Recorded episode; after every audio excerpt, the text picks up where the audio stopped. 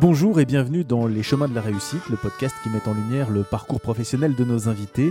Pour cette première, c'est un homme de radio, un homme de culture, un homme de passion et de challenge que je reçois.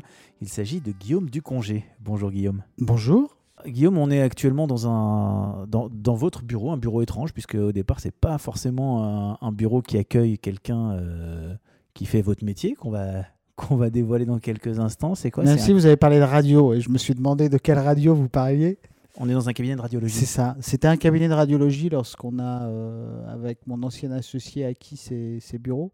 Et comme on est des gens de, patrimoine et qu'on aime bien euh, garder quelques reliques, comme dans les musées pour lesquels on travaille, euh, bah, si on lève la tête, on voit effectivement quelques restes de, des systèmes de fixation qui permettaient d'installer le gros matériel de radiologie.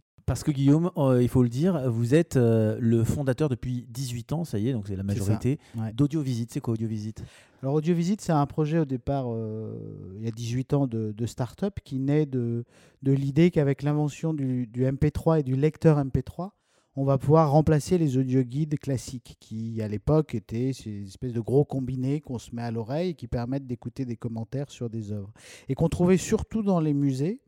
Il y avait quelques audio guides pour les tours de ville, mais c'était des Walkman. Donc imaginez, quand vous voulez réécouter quelque chose, il fallait rembobiner, il fallait tourner la cassette, etc. Et donc, nous, on s'est dit, le lecteur MP3, ça va être génial pour visiter des villes. Et donc, on s'est lancé là-dedans. Et au bout du compte, au bout de 3-4 ans, on est devenu un acteur classique de l'audio guide. Et 18 ans après, on continue à produire des audio guides qu'on se met à l'oreille. Alors, Guillaume, revenons quelques années en arrière, il n'y a pas si longtemps que ça, finalement, vers 17, 18 ans, au moment où, on commence à se poser la question de tiens, peut-être un jour il va falloir que je travaille. Vous vous disiez, je vais raconter euh, euh, les œuvres et les histoires dans les musées déjà à l'époque? Alors, non, absolument pas, parce que je viens d'un milieu social, classe moyenne, plutôt entrepreneurial, puisque mes, mes parents étaient agents de voyage au début salariés, et puis euh, ils ont pu racheter la, licence de leur agent de voyage et ils sont devenus euh, petits entrepreneurs en fait. Et moi, j'étais pas du tout euh, prédestiné à travailler dans les musées, puisque je pense que ma première visite de musée, c'est avec le lycée. Et jamais il me serait venu à l'idée de faire des études d'histoire de l'art. Et vous aviez envie de quoi, justement? J'avais envie d'être journaliste. enfin, c'est un peu compliqué parce que. Vous aviez envie déjà de raconter des histoires? Alors, oui, mais les histoires des autres. Euh, j'avoue que je me rappelle plus très exactement de la chronologie, mais j'ai décidé rapidement de faire Sciences Po pour être journaliste ou, ou inversement, je sais plus bien, mais ce qui m'intéressait, c'était quand même le foot, j'aimais beaucoup écouter le foot à la radio, donc il y avait les médias, et j'aimais beaucoup les actus à la radio ou à la télé. Donc pour moi, euh, faire des études à Sciences Po, c'était une évidence. Et j'imaginais effectivement que c'était pour devenir journaliste. Mais cela dit, une fois que j'ai commencé Sciences Po, je pense que j'ai dérivé vers autre chose et voilà. Et vous avez rapidement pris conscience, 20 ans, 21 ans, que c'était pas forcément le, journalisme qui était, qui était la voie. Ouais, et, en fait, je pense que je suis très vite rentré dans ce qu'on appelle un moule service public. C'est-à-dire que je me suis plus vu euh, fonctionnaire ou fonctionnaire. Voilà. Et puis assez longtemps, parce qu'après Sciences Po, j'ai fait des études sur les pays de l'Est, parce que j'avais une vraie passion euh, que je me suis découverte à Sciences Po à Lyon pour les pays de l'Est. Et j'ai notamment été le jour de la partition de la Tchécoslovaquie, j'étais à Prague. J'ai coupé le, gâteau en chocolat en forme de Tchécoslovaquie en deux. Tout le monde pleurait autour de moi. On se tirait dessus en Yougoslavie quasiment en même temps. Et là-bas, on s'embrassait. Les gens étaient tristes. Voilà, donc j'étais en fait dans l'histoire contemporaine. Mais j'avais quand même une particularité euh, qui m'a poursuivi, c'est qu'en même temps, je faisais d'autres choses. Et tous les étés, j'étais géo au Club Med, ce qui est quand même assez diamétralement opposé aux études supérieures. Et en plus, depuis l'âge de 13 ans, j'étais arbitre de tennis. Et donc, à un moment, pendant mes études, c'est même posé la question de savoir si j'allais être arbitre de tennis professionnel ou si je continuais mes études.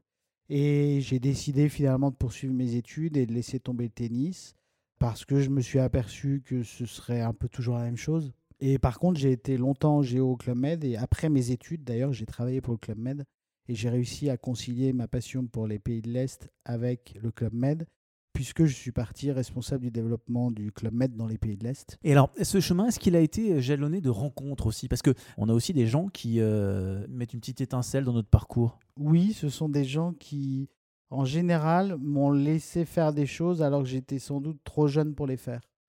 C'est-à-dire que quand on est arbitre de tennis euh, sur une chaise euh, et à un moment on arbitre le 80e mondial et qu'on a 18 ans et deux mois, et, au Club Med, quand on a pareil 18 ans et demi et qu'on a le droit de faire tous les spectacles, qu'on a le droit de se mettre en scène en café-théâtre, qu'on a le droit de présenter le spectacle au micro, alors qu'il y en a qui ont 10 ans de plus de bouteilles, etc.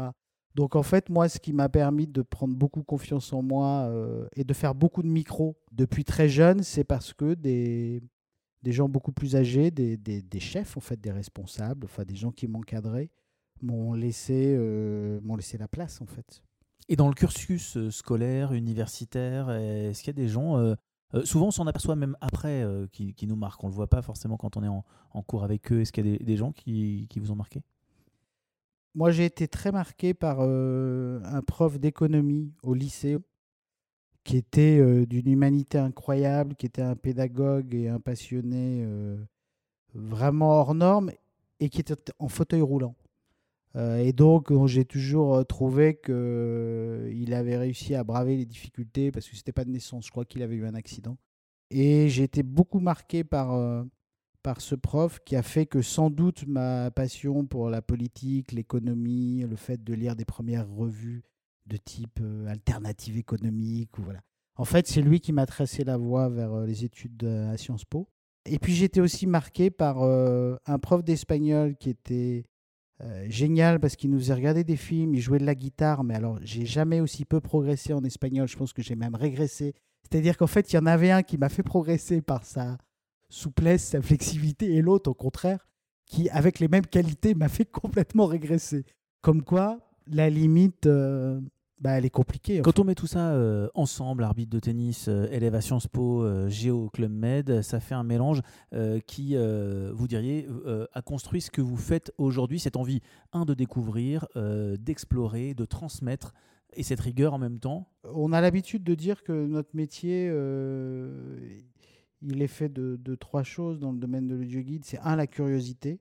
Et effectivement, euh, tout mon parcours euh, de jeune adulte était marqué par ça.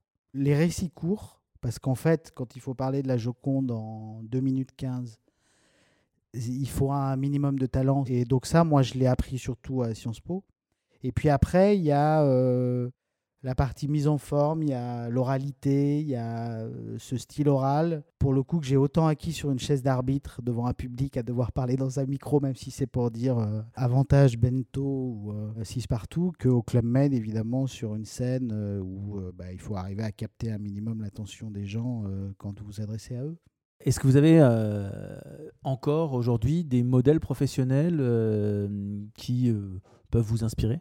Alors j'ai peu de modèles dans le domaine de dans mon secteur d'activité, qui est le secteur de, de, la culture, même si mes modèles sont plutôt des artistes, mais pas des gestionnaires. En fait, moi, ce qui me, les, les parcours aujourd'hui qui me plaisent et ceux dans lesquels je peux m'identifier, ce sont des entrepreneurs qui ont une responsabilité sociale et donc qui grâce à leur euh, réussite au sein de leur entreprise, montent des projets qui sont soit des projets artistiques, soit des projets de fondation, soit des projets dans la transmission.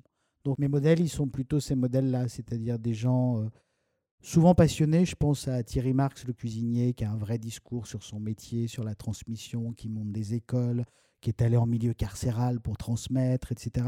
Je pense y compris à des gens comme Bernard Arnault, et j'ai aucun jugement sur son activité de businessman, mais en tout cas, on travaille pour la Fondation Vuitton pour moi, c'est ce qu'il a sans doute réalisé de plus beau. C'est un moment être capable de euh, voilà d'investir de, de, euh, des centaines de millions dans cette architecture, de recevoir des publics, de montrer des œuvres exceptionnelles. Donc en fait, ce sont ces entrepreneurs qui à un moment se disent OK, j'ai réussi, mais il n'y a pas que ça. Il faut que je transmette, il faut que je donne, il faut que je partage. Euh, voilà, donc ça paraît comme ça être des bons sentiments, mais en fait, c'est pas le côté bon sentiment qui m'intéresse chez ces personnes-là, c'est qu'elles font. Merci en tout cas, Guillaume, de nous avoir accueillis et d'avoir partagé ce, ce, moment avec nous. Vous étiez le premier invité. Avec grand plaisir. Je passe le flambeau aux invités suivants. Merci avec beaucoup. plaisir. Merci. Au revoir.